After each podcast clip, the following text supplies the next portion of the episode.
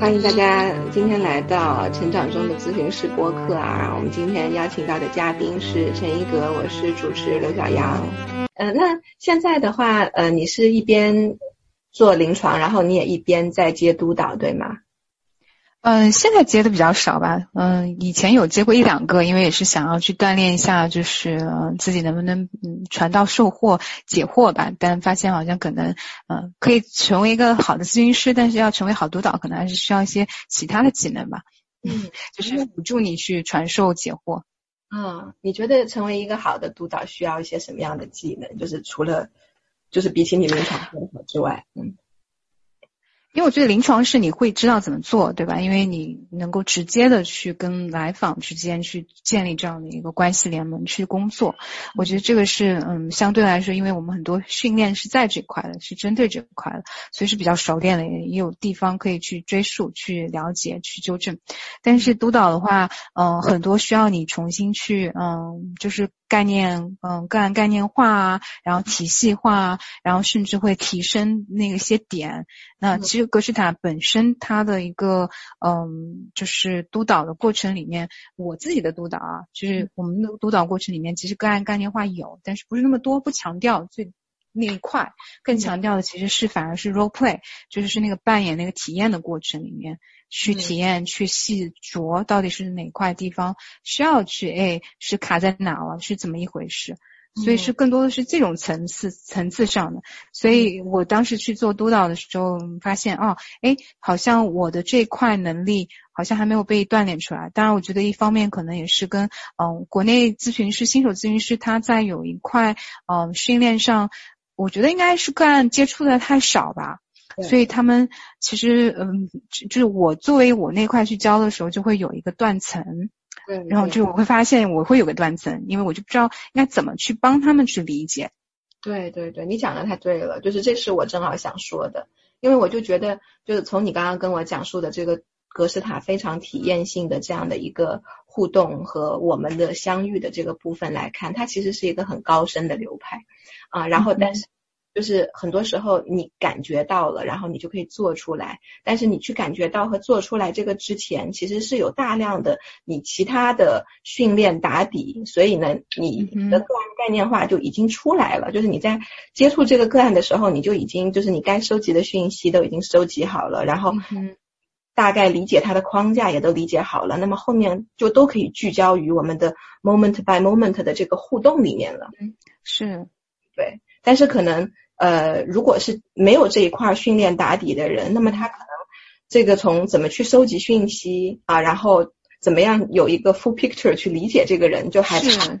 啊，是的，所以他们就会很慌，所以就在督导和受督的过程里面就会发现，哎，受督给我的反馈，所以我说这也是一个互动的过程嘛，因为格式塔督导过程也是很讲究。我们之间跟受度之间的这个相互的影响，是会让我发现啊，其实我这边会有个断层，因为我可能没有很更好的去站在他们的角度，他们其实需要什么？因为可能他们需要的那个部分东西，是我之前做督导的时候没有考虑到的。哎，因为我自己的成长过程里面，因为可能在美国我工作的时间也有过一段时间，所以有一些，而且特别是我当时的那个社区诊所，它因为见的人非常的多，种类也非常的多，我也见精神分裂，所以那个诊断。分辨的那个整个就是个案概念化是会比较快了，就是我因为训练的多接的多，因为每天见七八个来访，你就会很熟练，就通过就是有点通过量大，你懂吗？就是量大的过程里面在不断的犯错，其实是有很多犯错的。因为我第一次接触精神分裂的时候，就是翻了半天书，觉得哎不太对啊，就是不敢下那个诊断，直到我旁边督导就跟我说这个点这个点这个点，然后发现哦原来就是你没有办法看。见，因为你那个时候的水平就是在那儿的。嗯，对对对对对。哎，刚刚好像稍微卡了一下啊，现在可以了。嗯嗯。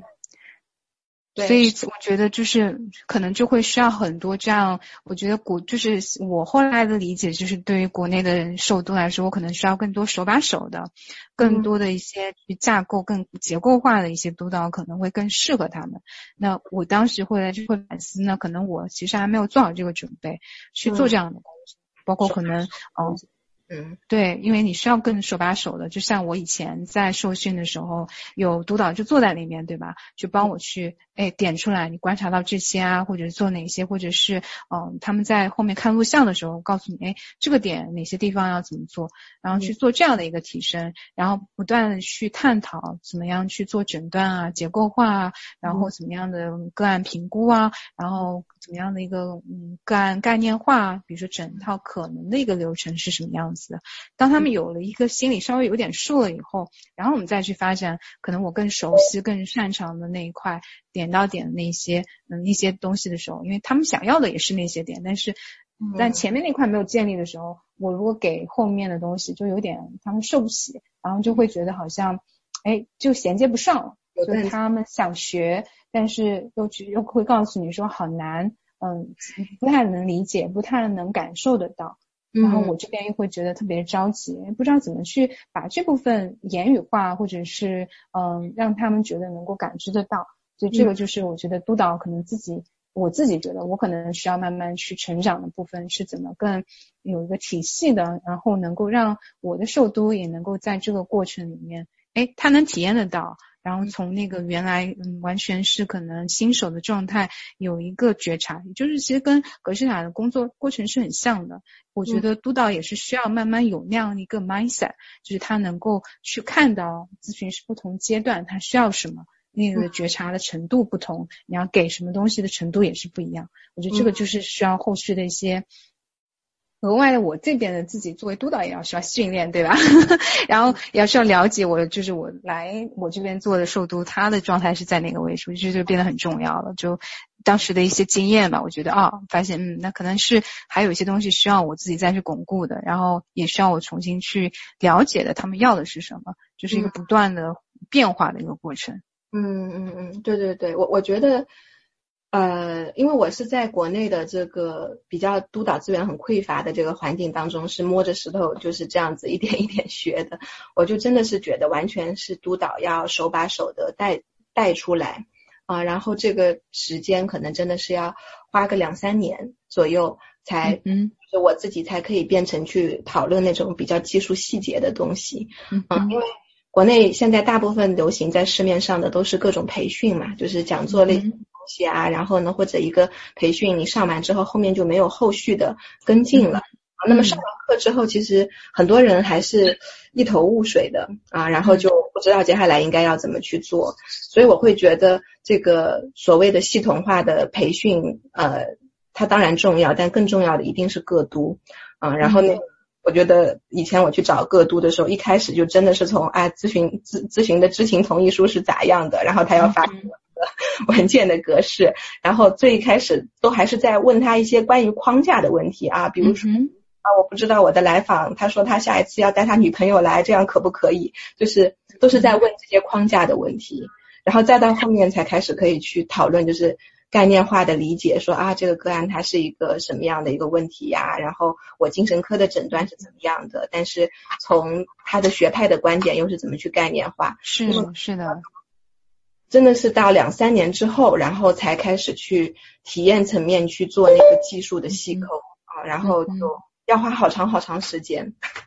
是的，是的，所以我觉得这个就真的是，嗯，我当时就那个时候没有意识到，发现哦，原来可能跟我那个成长轨迹是有一个断层的不一样，因为有一部分我在学校包括。嗯，刚开始实习和头一年工作的时候，有很多这样的资源，我自己不知道，不自知嘛，那就很难去体验他们。哦，他们其实需要更，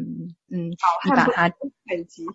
身在 就更基础，对，更基础的东西，对，就是身在以前是身在福中不知福吧，真的是这样子，因为原来是已经有这些东西都在了，所以我会觉得好像是一个水到渠成的一个过程，而不是理解啊，其实国内的资源因为匮乏到可能需要更多，而且。像我说的量个案量不够的时候，你很难通过一个更嗯你的接触的过程去慢慢的吸收哪些跟就是去嗯怎么说啊整合你书本上学到的东西到实践里面去，因为毕竟我们还是一个很实践的一个行业，所以它很需要很多的那个实践的过程，就像医生一样，做手术也得做好多台，你才会熟熟悉整一个流程是怎么样子的。对对对对对，我觉得现在国内的咨询师真的太辛苦。就是这个辛苦不是说他们的这个工作辛苦，而是他们这个学习和成长的这个道路真的是太难了。嗯，就因为很多人他比如说他呃半路出家，然后也没有一个正儿八经的一个科班的一个训练在那里啊，然后嗯上的一些课的就是就是东上一点西上一点，对，比较零散，零散。然后在这个情况当中，就其实也没有说。呃，有谁可以告诉他们说你应该用什么样的方式来成长是更好的？没有那种手把手的人来给他建议嘛。然后是的，因为这样他的技术始终就是呃，就是做咨询师的感觉始终找不到。那么他可能有一个星期他就只能见两三个来访，三四个来访啊，然后就一直在一直就只有这么少的来访在这边工作，可能会持续好几年。啊，然后在这个过程当中，可能又觉得，哎，我的来访这么少，我是不是也没有钱呢？我也不去找个督，那他越不去找个督，他其实就成长速度就更慢，就是变成一个死循环，对。然后呢，他。这个时候就觉得，哎，好像我我自己又不能胜任，那我应该怎么办呢？然后他就去学更多的那种网上的课。是是的，就是一种嗯焦虑的一个状态嘛，因为他觉得自己匮乏，他会想要不断的抓取，但是那个抓取的过程里面，他其实又无法辨识他其实真正需要的是什么。我我是有遇到好多人，其实是更需要更基础的一个心理咨询的培训，就不是那些扩展性，因为其实那些可能更多的是已经到了一定的成熟阶段，就。是可能中期的咨询师，嗯，你去扩展你的不同的理论啊、理解啊，然后加深你对来访的一个理解，包括不同应用不同的技术，我觉得那个很好。其实国内有些资源其实远远比国外还丰富，就是那些培训其实更五花八门，我觉得更多，嗯，其实不少的，而且有些价格还挺美好的，说实话，嗯，但是就像你说的，就是有一个断层在里面，他们真的很辛苦，就是。一方面想要进入到这个轨道里面，但又找不到这样的渠道，然后又舍不得，对吧？投入 就是。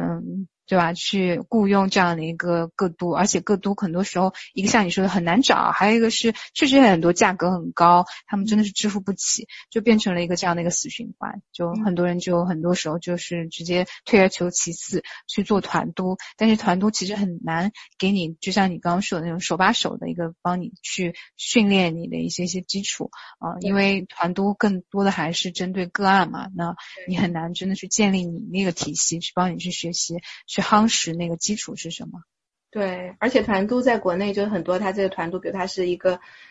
十几个人啊，甚至到二十个人的这种组啊。那么这样一个组的话，他比如说如果一周一次的频率，那可能就真的一个人在这样的一个团督小组里面，一年就报那么一两次、两三次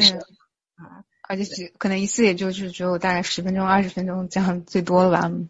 呃，他到。我我觉得我看到的国内团队大大部分它不是属于那种说大家轮流报啊，而是哦一个人一次是吧？一个人一次，就是这一个小时都聚焦在这个哦，明白明白。晚上，但这种情况就可能你准备半天，然后等到你报了以后，然后你下一次报的时候，你的个案已经脱落了。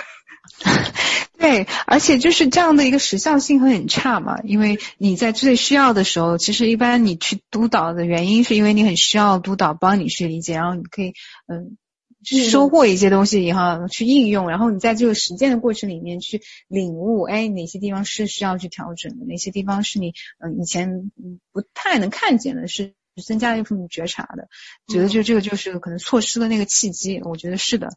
嗯，对对对，所以就说国内。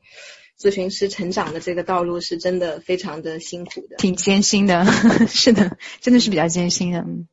哎，那你现在呃是就决定说先自己再成长一会儿，然后再来做个督呢，还是说这个现在如果去找你做个督，你依然会接？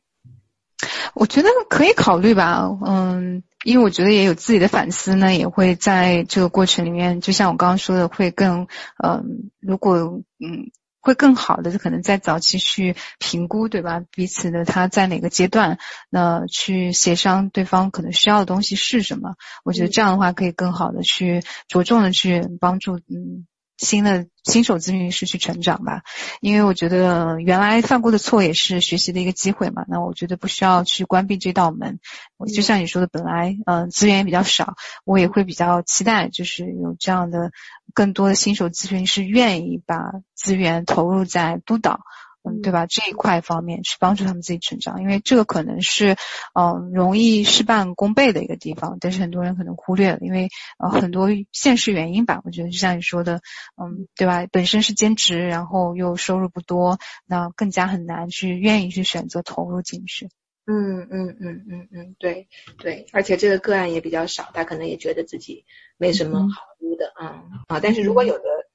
呃咨询师他可能入行十年，但这个中间一直在团督啊，然后一直在接受各种五花八门的培训啊，但是他不在个度上投入，他可能就还一直都是处于一个呃一个前期的状态，嗯。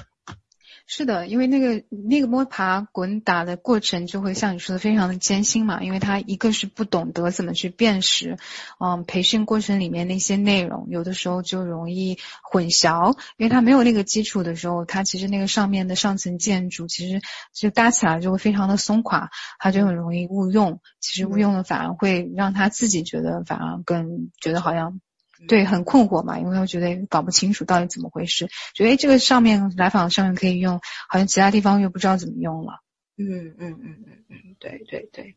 嗯，我想想我还有什么问题要问你啊？好，对，嗯，你现在还有什么想要继续去学习的新的技术，然后整合到你的临床工作当中吗？我现在其实，在学的是格式塔方向，更偏向就是 somatic 的一方面的学习。嗯，我在跟着就是 Rala Frank，就是纽约的那边的一个格式塔嗯 somatic study 中心，就他们在学的一个叫 developmental 嗯啊 psych 哎叫什么？嗯，developmental somatic psychotherapy，它是这样的一个说法吧，就是说根据可能更关注，就是说，嗯，这个老师的一个理念是认为，我们头三年我们的一些嗯互动的方式，母婴的互动方式，不仅仅是父母母亲嘛，就是包括嗯你的呃养育者吧，跟你的互动方式，那其实是会一直嗯存留停留在我们的身体里面的。嗯，而这样的一些，嗯，就是在这个工作里面，我们，嗯，现实做成人的时候，也会在我们的这种互动里面呈现那种互动模式。嗯嗯嗯嗯，那我们就更关注到这种互动模式里面，去帮你去，呃，去工作那块，可能在过去一直停留在那儿的东西，就卡住的点，就像你我你前面也提到，其实我们工作的还是现在的东西，但它可以帮到过去发生的那些东西。做出一些调整和改变。嗯嗯，就过去的经验在当下的呈现啊，而且听起来，如果他比较关注的是前三年，然后比较躯体化的，呃，躯体的这个层面的话，因为那个时候语言还没有发展出来嘛。是的。嗯，对，所以那个时候更就是如果在当下去进行工作的话，你会去更关注到的是对方的这个躯体症状的呈现，是吗？是，它其实是嗯你的一个躯体的呈现，就是你的体态，然后当然还有一个我们称之为嗯 energetic kinesthetic，就是你的那个能量层面上，你感受到你这个来访的能量，比如说是哪块很压抑、很紧。那其实你可以，一个是通过观察，一个是你自己的身体感受，去跟来访去共频，去感觉他在哪卡住了，然后去理解来访的过互动的过程里面，你就可以通过，因为嗯，他理解的就是说很多东西，我们的情绪表达也好，言语表达也好，都是有那种互动的模式在里面，那我们就会需要通过咨询师变得非常的敏感，去捕捉那些东西。来去帮助来访去提升那个觉察，我们的工作永远只是提升觉察，改不改变其实并不在于我们嘛，然后还是看来访他有没有这个意愿，想不想做出这些改变。嗯嗯嗯，对，所以呃，在这个工作的过程当中，其实你自己的身体感受也是一个很重要的咨询当中用来觉察的工具嘛，是吗？嗯嗯，是的，是的。就是格式塔咨询师很多时候是把我们自己的身体作为一个 vehicle，就是作为一个嗯工具去使用，非常频繁。嗯，我们怎么样去使用我们自己的身体？一个是我们跟自己之间的连接嘛，我们的呃躯体的觉察能力，嗯，包括来访当下的一个状态。然后去帮助来访，一个是我们称之为共同创建那个嗯 co-regulation 的一个过程嘛，那就像其实小宝宝跟母婴之间的关系是一样的，对吧？就是可以共同创建那样的一个呃连接呃那个绑带，然后去发现哪些东西是可以在那样的连接和绑带里面去化解的，去嗯处理的。有些东西不一定说是化解，而是去把它啊 bring up as a figure，bring up as a 就是一个有点像可能从精神动力方面说是从无意识的状态变成一个意识化的过程嘛。嗯嗯嗯嗯嗯，对，这个其实真的不同的流派都会有类似的。对对对，它有不同的语言嘛，对吧？就是不同的语言来总结它，但是那个流程有些东西其实是很相似的，只不过它方式不同，使用的嗯渠道不同而已。对对对，叫做 make 嗯 implicit explicit 啊。对对是的。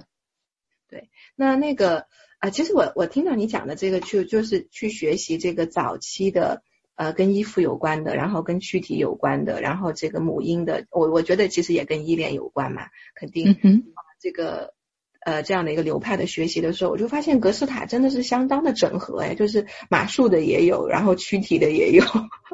对啊，所以我说了嘛，就格式塔是一个很有创造性的，因为他自己本身就有一本书，就是怎么去创造嘛，就是他是觉得你可以，而且有在我们的培养过程，这也是你刚刚问我怎么鉴别。如果你的那个培训师跟你说啊，只有我这种方式是可以的，那就是一个直接的 red flag，因为格式塔的咨询师都是会鼓励你去拥有你自己的 style。拥有你自己的方式，但是你要学会那个核心嘛，就是我们怎么提升觉察，有连接，对吧？有那个人和人之间的一种相处互动，那你关注此时此刻这些东西是有一些共同点在里面的。但是如果那个督那个你的督导或者是那个培训师跟你说啊，只有我这套才是最管用的时候，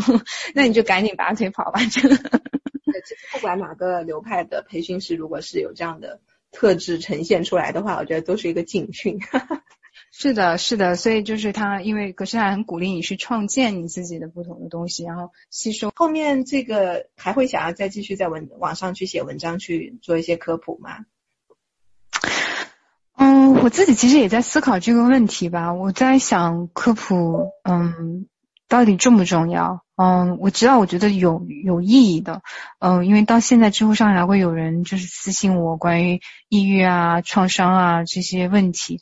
嗯，但是我会在思考，就是对于国内的科普，到底什么样的方式是更有效果的？嗯，这个其实是我自己目前在思考的了，嗯，因为有的时候在想，是不是过度，嗯，有些其实现在信息其实有点过度爆炸了。嗯，但是我们需不需要这么多？对，对，对，对，我觉得是。我现在觉得反而是内容太多，挑不过来，没有那么多的注意力去聚焦上。嗯，对，然后是的，嗯，这是一方面。然后还有一方面，我会觉得说，呃，就是咨询师因为一直在做临床嘛，然后在网络上面去有一些自我的一些呈现，有的时候你或多或少啊，就是言多必失。啊，可能会出现一些个人的态度啊，个人的自我暴露啊，经历啊，嗯，然后呃，这个部分就有可能会被展开做一些其他的你意想不到的联想，嗯，所以这个也是会让人比较有顾虑的。是的，而且因为现在我觉得国内，嗯，因为你也说了原来流量的一个状态嘛，我觉得如果他通过这种流量的方式去吸引你的来访的时候，其实是。嗯，这样的连接是有太多，但这，但我觉得你无法阻止来访对你的理想化嘛，对吧？嗯，但是这样的时候也很多时候会，嗯，让来访其实没有办法真的在咨询里面去真的沉浸，就回到我们那个病的状态，而更多的是在一个头脑层面，他想要试图去从你这里抓取知识。而不是，因为我我太多咨来访来我这里就是喊我老师嘛，那就想要说我要学点东西，上课，把咨询当上课，而不是说，嗯，真的是一个我们灵魂相遇的那个过程，去，对吧？通过了解彼此，因为其实不仅仅真的是我了解来访的，来访肯定会通过咨询来了解我的，对对。但我觉得那样的一个过程里面，其实才能让他们更好的去体会，帮他们自己去找到他们自己的那个点，因为。外部的那些东西，我觉得可能是个影子，是有必要的。但是我自己要不要去做这个事情，是我现在很顾虑的一个东西，因为也是在做很多这种嗯思想斗争吧。我觉得到底要不要去做这些东西？嗯嗯嗯，对，因为像这个呃，确实你呈现出来的是什么状态呢？你吸引过来的对你的期待的人，就他也是会从那扇门进来的，那他都是会有类似的期待。然后像你讲的，如果关注那个知识的抓取的话，哈，那当然这也是重要的，就是我们在咨询当中心理很重要的一个部分啊。但是是是的，对，但是 being 的那个状态，就是我和你共同去创造那个 moment 的那个，是非常珍贵、非常难得的啊。然后，但是可能就会更多的阻力去到达那个部分，嗯，是会这样子。嗯嗯，是是，我觉得不是不能到达的，肯定可以，但是就会变成了，因为像你说的，其实现在很多人已经在做这些科普了，我觉得我还需不需要站出来？嗯，我不知道，就是觉得好像也没那么重要，就是要要出现在大众面前，可能更多的觉得你可以在幕后嘛做更多的工作。嗯嗯嗯，哎，其实我觉得就是有点像这个行业，什么东西多的时候呢，那么就。就往其他少的那个部分再去多做一点，一个整体。好的，那今天我觉得我们差不多，嗯，也可以在这边先暂时告一段落。然后也非常感谢你分享了好多你的这个成长的经历啊，然后你对行业的看法啊等等啊。那你要不要跟大家说一个结束语？嗯，结束语是吧？我觉得还是。嗯，挺美妙的吧？我觉得跟你去聊，对吧？我怎么成为咨询师，然后我的流派的选择，因为就在前一段时间，我嗯跟另外一个也是格式塔咨询师做了一个就是网上的 workshop，然后台下的很多人就问我们，哎，为什么你们俩就光光选了格式塔？我们就也是去分享了这个事情，所以我觉得也是挺有意思的。今天又来分享，哎，为什么我选择格式塔？嗯，好好好，那我。呃，我觉得今天跟你的交流也是非常美妙的，然后就谢谢你今天来。